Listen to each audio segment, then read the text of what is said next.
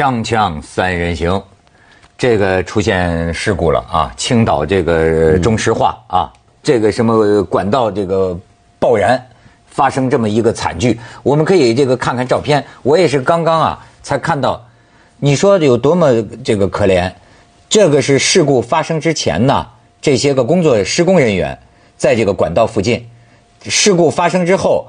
这照片里你见到的人只活了一个，就站在最远的那个活下来了，其他人其实这个时候事故已经发生了，已经在漏油了。他们是来抢修的哦，但是还没有发生在就是在那个关键的七个小时当中，是。所以这张照片是叫人唏嘘感慨。这些人就是就是跑来来检查收拾漏油情况，对对，而有些好像还不像施工的工人。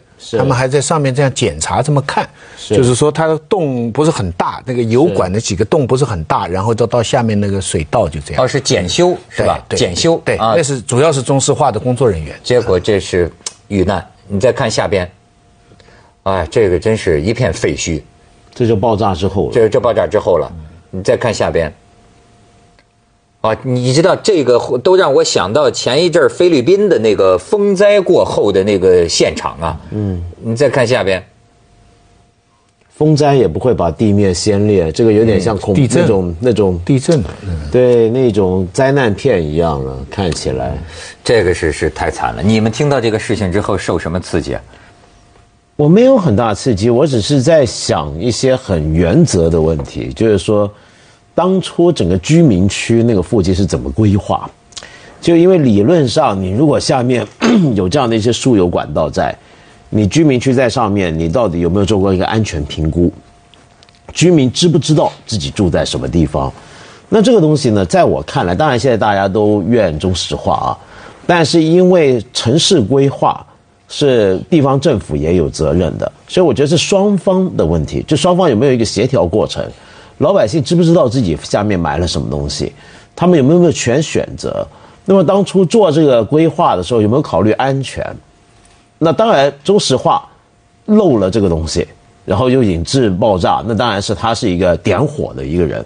但是问题是，这个点火之外，就整个布局是怎么形成的？他这条管道八几年修的，嗯，当初那里是郊区，没有住宅，就是管道在先，嗯，但是房子是后盖的。是，那么现在这个小区啊，这两天啊最新的消息是，这个小区的居民他们就现在提出来，他们说要搬呢，就是说等于他们这个房子不能住，因为它旁边连片的都是化工厂，嗯，而这些这些东西都是后盖上去的，嗯，其实这里边有有有这么一个一个一个先后的问题。其实这个东西我觉得就是住在火药桶上啊，哎是。啊，所以这个东西其实我觉得可能不只是青岛一个地方。甚至还有全国很多范围，我觉得都有可能，因为我们都知道这几年中国的城市规模扩大的多么快。对，就十年前你觉得是郊区的地方，现在是市中心。嗯，那么在这个过程里面，会不会还有其他类似的情况？就有一些的很特殊的化工各种的基础的管道，那个地方本来是没打算上头住人的，结果现在住人了。就像你家里装修房子，你原来那个。杂物间，嗯，通下面是个煤气管道，对吧？嗯，可是后来杂物间睡人了，那这个睡人的头整天枕在那个煤气管道上面，那你要知道的话，那你就害怕了嘛，对不对？而且你举这个家庭装修的例子啊，就很容易让我理解这件事儿。嗯，你知道，呃。就是管道的老化问题，我就不知道中国是怎么个情况。但我就说，你像我住的房子，还是北京算是一个不错的小区啊。那么，你知道所有的管道都在老化，就是为什么说你这个房子平常你不能长时间不住？你这家里得有人，是因为啊，比如说我要在香港时间稍长一点，那个物业就打电话了，说楼下漏水了，从你那儿漏下来的。你得回来开门，就修空调、暖气，什么这这石油、天然气这些个啊，我就发现这个概率加起来啊，简直是每个月都要修一些东西，每个月你都要包括电线、墙里面的电线，特别复杂的。所以说，我是拿一个家庭装修啊，比喻一个国家的装修，对，就是比如说你住进来的时候啊，你重新装修了，嗯，你重新装修的时候，所以你现在记得了，以后你要重新装修你的房子啊。你要最好用 DV 啊，都拍下来，让那个工人把那个图纸都留下来，因为呢肯定会出问题的。一出问题啊，来的这个人就是啊，当时的装修队已经找不到了，说你那个线在哪儿？你那个水管子他们给接到哪儿去了？找不到。你要找到，除非破墙、破壁。我就碰见过一个，就是楼下的人非说呀，我们家那个水啊是从你楼上嗯出来的。最后我说确实是没有，没有呢，你这就发生这矛盾。楼下的人就说，那你能不能把你地板撬开？嗯，我说你我我怎么为什么要把我地板撬开呢？他说我怀疑就是你。我说如果撬开了，证明不是，那怎么办呢？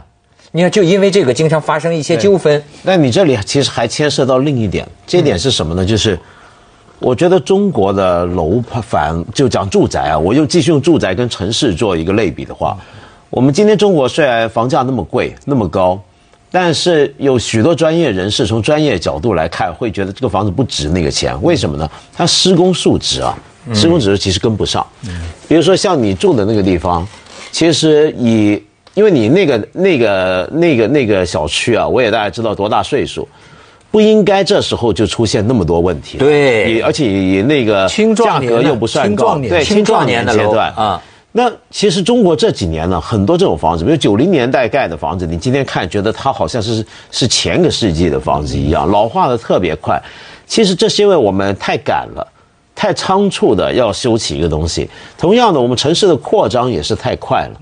那么在这个扩张的过程之中，就会出现了同样这种施工感或者施工素质不够好的情况。像比如说现在这些管道，其实很多时候这些管道不应该这么容易出问题，或者说它应该有个周期性的一个检查或什么。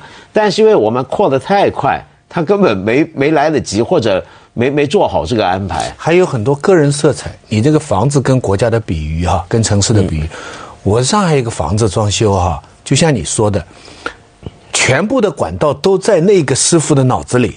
是，他临走的时候跟我说：“放心，任何问题给我打个电话。”我心里就在想，哪天您要不在了，他他比方回安徽了，对，别人想我这个房子出问题怎么办？对，你到现在很多城市的这个规划哈。跟一个当政者可能是跟一个人有关，你记得南京市长吧？是，他要搞一个什么什么那个两条道分开，对不对？就他一个人大笔一挥啊，全部都弄。现在他一下去了，这个东西要停了。那假定说他没下去，整套这个系统都是他个人的风格，你到时候隔一段时间换一个人来上来。头脑都摸不到，你我还不讲是房子了，你想想看，这个国家里边很多事情就这样，你你换了一个人以后，什么事情都摸不到门路了，没有一个没有一个传。你记得咱们看那个美国那个电视连续剧这个越狱啊，不光美国，我发现香港基本也能做到，就是说一旦一个楼啊出了什么事啊，嗯，他能找到这个所有的图纸，原始的所有的图纸，我很怀疑中国的一些旧楼能不能做到这个。不要说旧楼，有很多新的楼，他们说。原始的图纸都没有了，对啊，但管道从哪儿走，对吧？嗯，但这个事是很奇怪的。如果我们没有的话，为什么？因为从某个角度来讲，中国对一个房子也好，住宅啊，我们讲住宅，再扩大点看，如果连写字楼、商场都算进去，中国可能是呃世界上数一数二的一个，在你从能够盖楼到你住进去之间，要经过最多关卡的国家。嗯。就你要经过无数的部门，拿无数的准证，一关过一关，一关过一关。对，如果整个政府系统、政府机器或者官僚部门这么多关的卡你的话，那按照理论来讲，应该每卡一关它都有档案，所以理论上应该你们大家都不用担心，因为理论上你们住的那个地方的那个图纸。我们政府应该有十几份，不 相同的东西。实际的情况呢是，同样质量的一张纸，因为摸的人太多了，所以等到房子盖好了，那张纸就 就化了。我也真的就是，咱们要不说就是说叫防微杜渐嘛，举一反三啊。我就由此想到啊，真的就是，呃，我们这个中国呀，我自己有比较，香港的这个楼基本上都是中老年的楼，嗯，可是为什么这个管线？就我都真的住过啊，它坏的这个频率，怎么就不像北京那么频密呢？那就是我们的所有的管道，包括你甚至洗澡的那个呃那个是出水的那个拧的那个东西，花洒，或对，甚至包括这个电线的这种老化，就是好像有没有人关心这个问题？你这它自这这不要说自然老化，好像本来它就特别容易坏，我不知道为什么。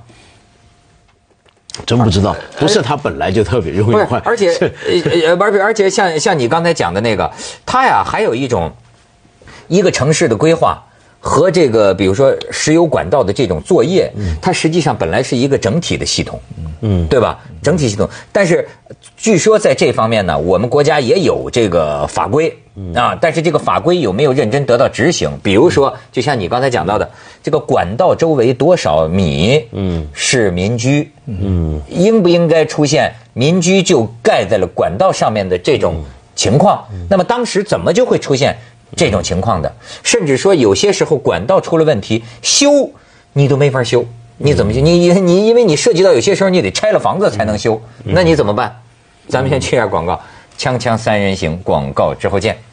而且通过这个事儿啊，我还发现一个挺可乐的事儿，就是你没想到，就是这个偷油的。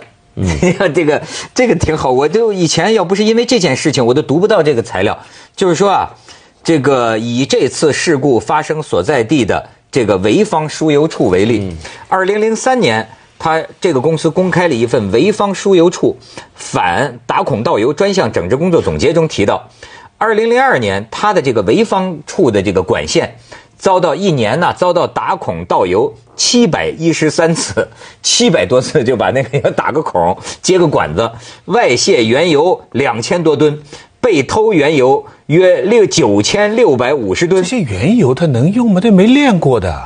哎去土土法炼油，啊，他们再拿去炼油，它不能放在车里开的。它你知道，这就刚才讲的黄岛这个地方啊，黄岛，黄岛依靠房地产从荒郊野外变成了城区。黄岛上的一百三十九万人口，没有多少人知道自己就住在三条油气管道上面，更不知道一些盗油分子还利用距离管道较近的居民区房屋作为掩护，在居民房屋内挖地道。把软管延伸到几公里外，风险巨大。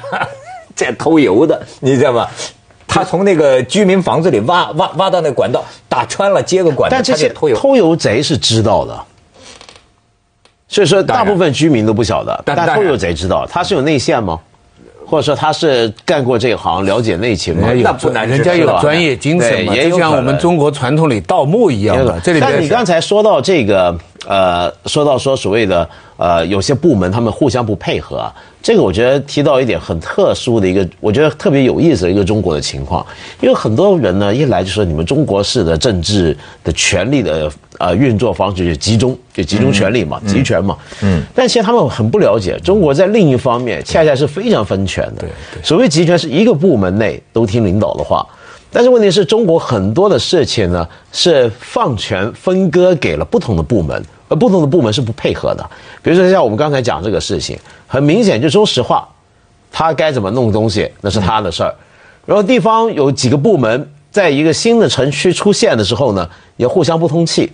互相也不打招呼，也没有一个全盘的一个一个综合的考虑，其实这是很常见的一个情况，就等于像以前当铁路部还是铁路部的时候，铁道部。铁道部的时候，它有些铁道的规划或者一些地方的一些物流规划什么，它有时候那个地方政府部门跟他也是互相不通声气的，也是会弄得很所以。这次大家议论的最多的就是那个七个小时嘛，嗯，因为它是凌晨三点开始漏油的，嗯，爆炸是到十点，呃，有青岛七小时可以疏青散，青岛市政府是到十点爆炸以后才知道有这么回事。嗯，你按条文呢，中石化应该规定向当地政府报通报，可是他是通报了，他好像过了一两个小时就通报，他通报在区政府。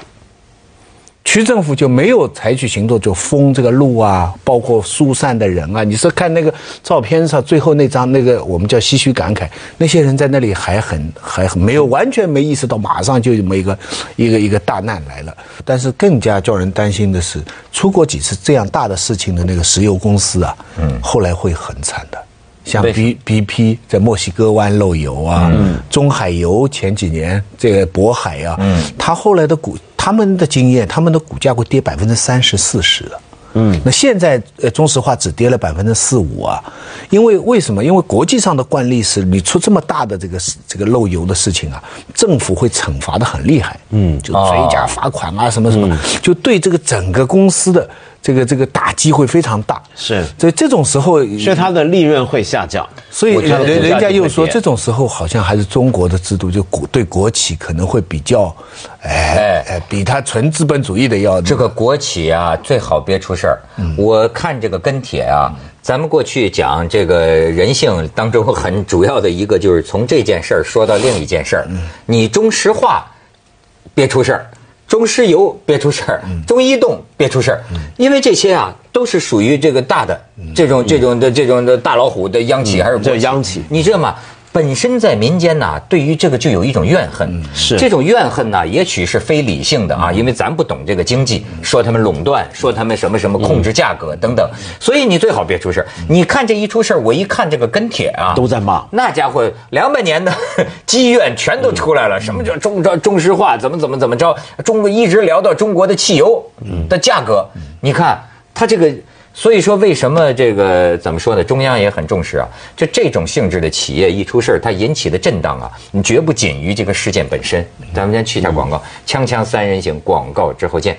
我们现在还真的是只管上头，不管下头。嗯，你你注意到没？这几年中国的这个事情啊，频频的都是地底下看不见的。嗯，呃，北京那个下场雨就死了人，对吧？这个地底下的这个这个管道，明代下水道，明代 明明代下上海也是啊，上海也一下就就淹了嘛。就是说你呃盖外边盖的个这个大楼铺天盖地的，可是呢地底下的不是，所以是谁呀、呃呃，他们那阵儿都在说雨果，雨果说什么下水道是什么城市的良心？那下水道城市，你像这次还有输油管道呢，你说这地底下还会有些什么东西？良心的一个阀门就是那个下水道的那个盖子。这个下水道的盖子啊，是中国特殊的情况，频出问题啊。呃是你知道，呃呃，湖南什么地方一个下水道的盖子不见了嘛？呃下雨的时候，一一一个一个人下找不到了冲进去不见了后来到很远很远的一个河地方里才找到尸体。找到尸体，是。很惨，都不敢报。人冲到不知道几百几百里外去了，所以现在各有些地方啊也做得很好，他们这是没办法的办法，叫什么？下水道的盖子啊，保险。嗯。就是每个盖子，如果是因为下水靠下水道盖子出的事情，就是就是有公司来买一个就赔几十万。就是说，如果你你是在街上摔的，你你没没事，没没得赔。但你要是下水道盖子出了事情，就是那个政府还花钱给你赔几十万。那应该啊，哎，就用这样来保障这个这个这个下水道盖子，在香港就没怎么听说过人会掉到下水道盖子里因为为。什么呢？因为这几年下水道盖子不只是香港，世界各地的下水道盖子都常常被偷。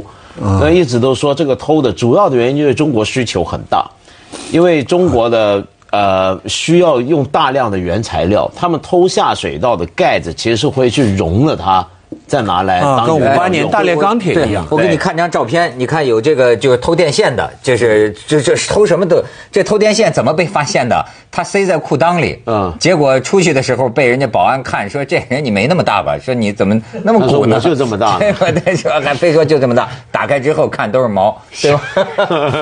这 全是。吓死人了，以为对你刚才毛发讲下水抓道这么发。你刚才讲下水道这个东西呢，我觉得它还特别的形象的是一个隐喻。对这隐喻什么？就是如果中国今天有这么多问题都是地下的问题的话，它其实也相当程度的在讲我们这个国家的状况。就是我们国家今天有很多时候看起来很很耀目，呃，很雄壮，嗯，大家看我们都很好，我们有时候看自己也很好，地面上都漂漂亮亮，地底下都这个样。